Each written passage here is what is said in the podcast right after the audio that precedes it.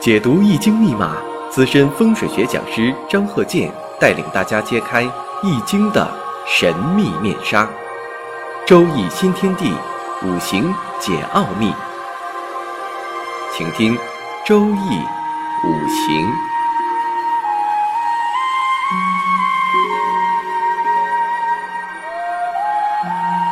上山微电台荣誉出品。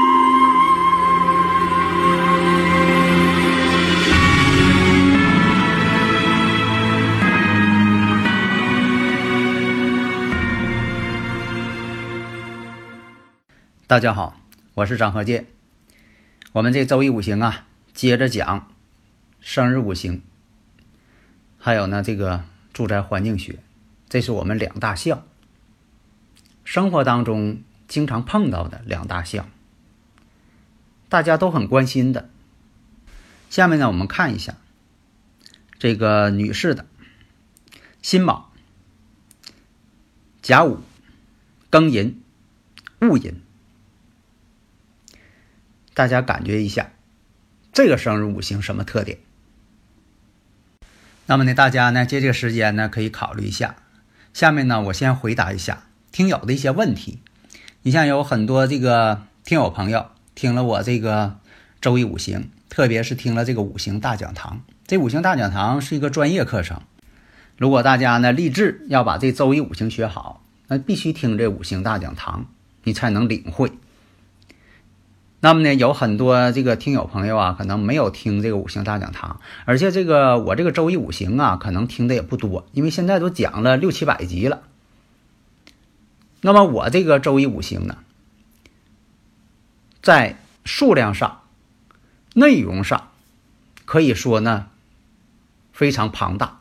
我不敢说是最高水平，但是非常庞大，六七百集了。但是你要说现在你才开始听。周易五行，那恐怕这六七百集，你得听很长时间。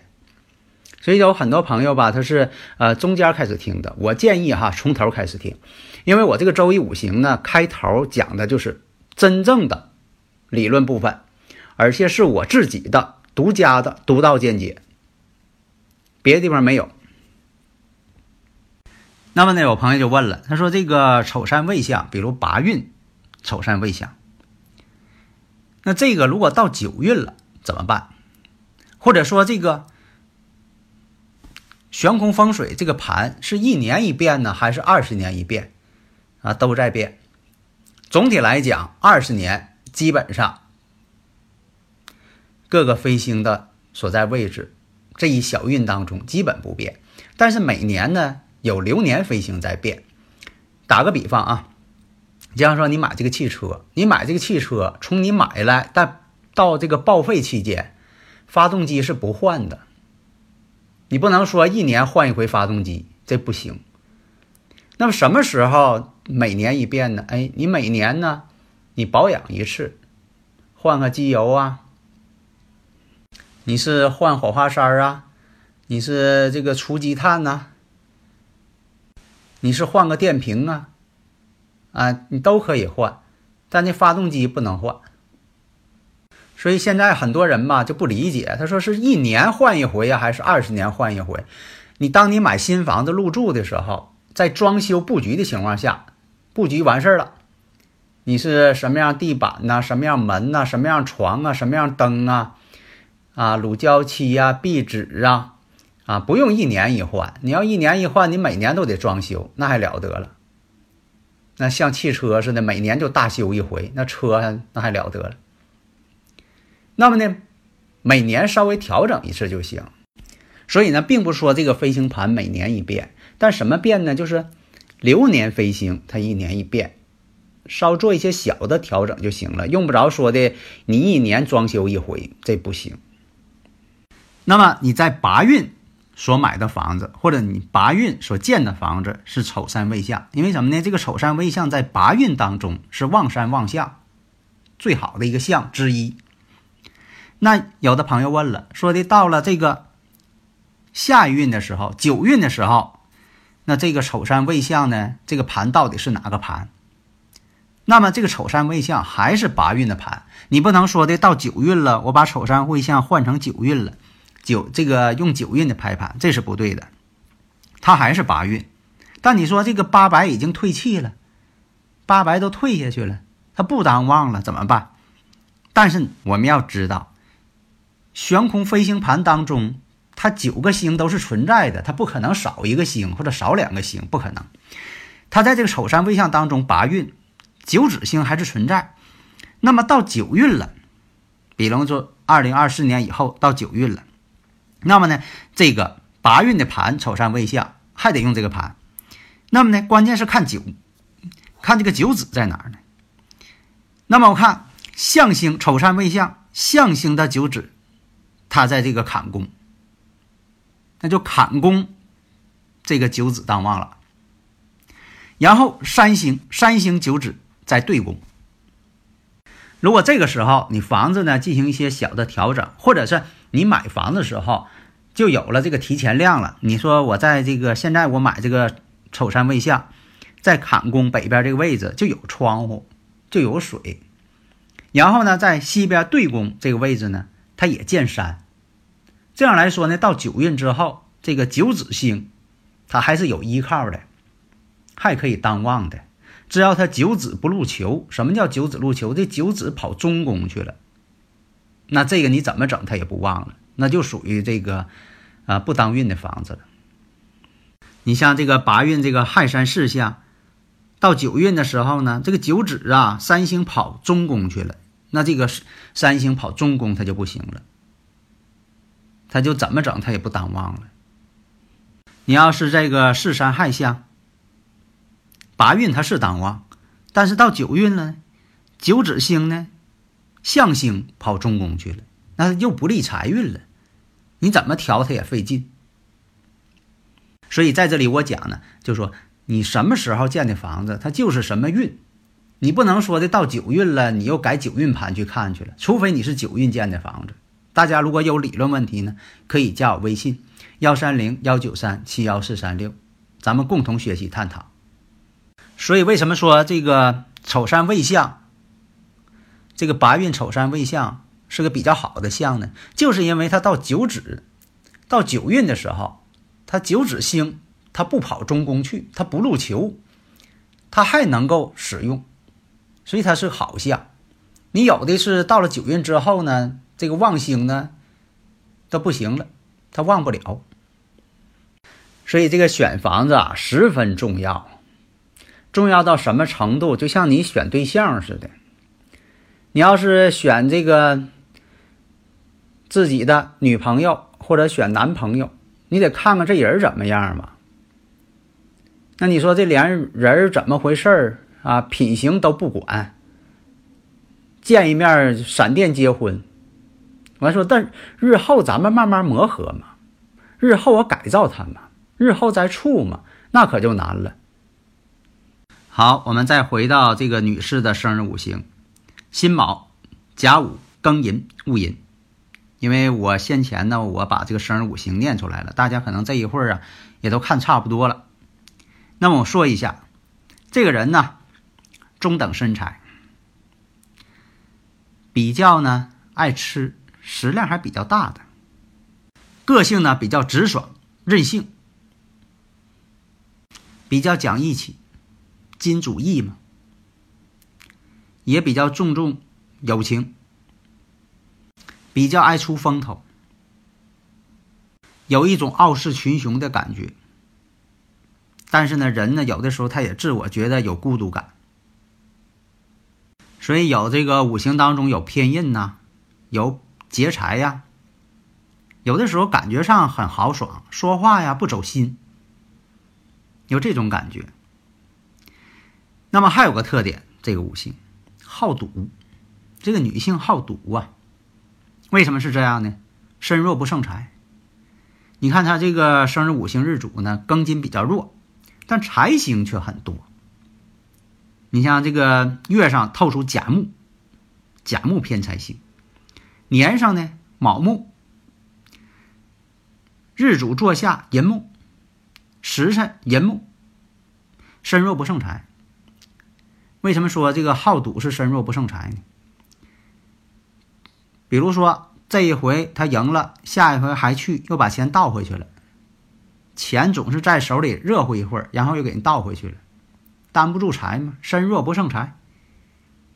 那么五行上看，甲寅年结婚，因为跟婚姻宫感应了，甲寅年结婚。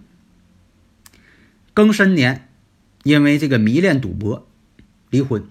为什么呢？庚申年是破财之年，逢赌必输。寅申一相冲，为了这个自己的所谓爱好吧，闲不住，一马相冲，而且也赶上婚姻宫了，最后因为赌博离婚。因为啊，从这个紫微斗数上来看，命宫申宫它的组合呢是一种寡秀的组合。星宿呢，如果是太旺了，也主孤独，而且呢又化忌带煞冲这个夫妻宫，所以说也不利婚姻，早婚更不利。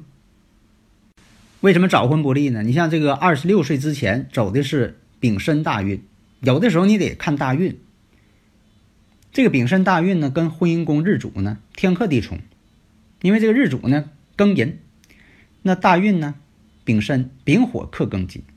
然后呢，寅申又相冲，本身这个大运呢就是不利婚姻的。那你说下个大运了，下个大运看怎么样？下个大运丁酉，丁酉大运，丁酉大运呢？大家发现没有？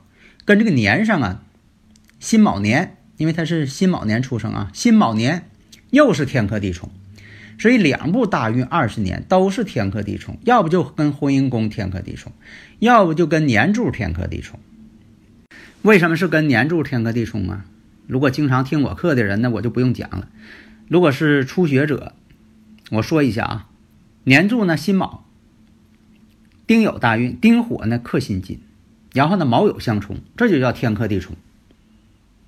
而且呢，这个丁酉大运二十六岁以后，丁酉大运做什么什么不顺，跟年上相冲了吗？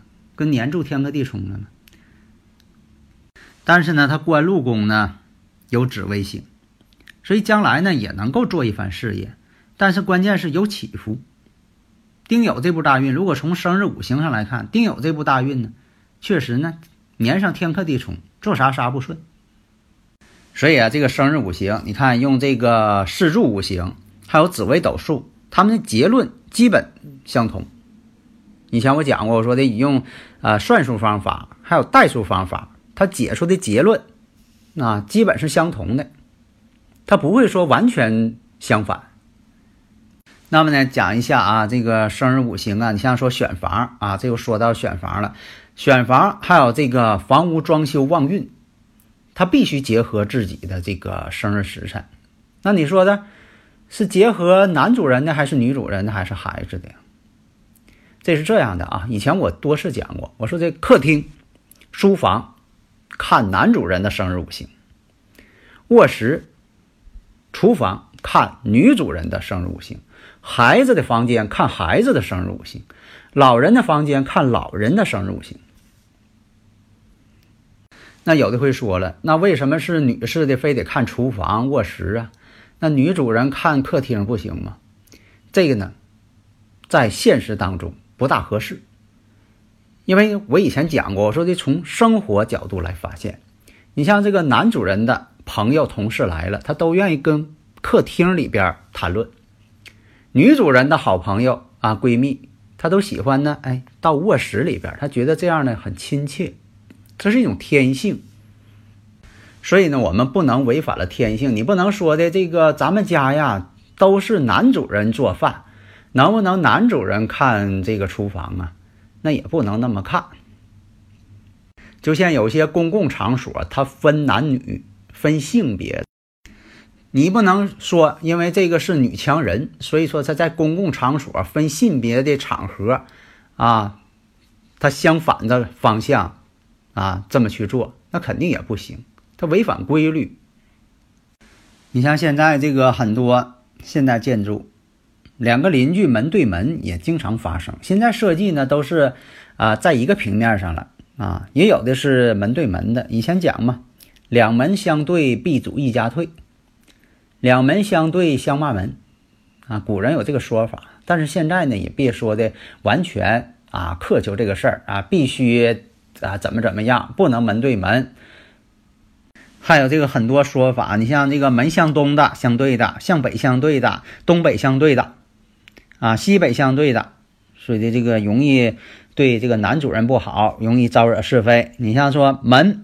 啊，你像这个向西相对的，向南相对的，东南相对的，西南相对的，说对这个女主人不好，容易招惹是非，啊，这是一种说法，啊，还得看这个悬空飞行组合，以这个飞行组合来定论。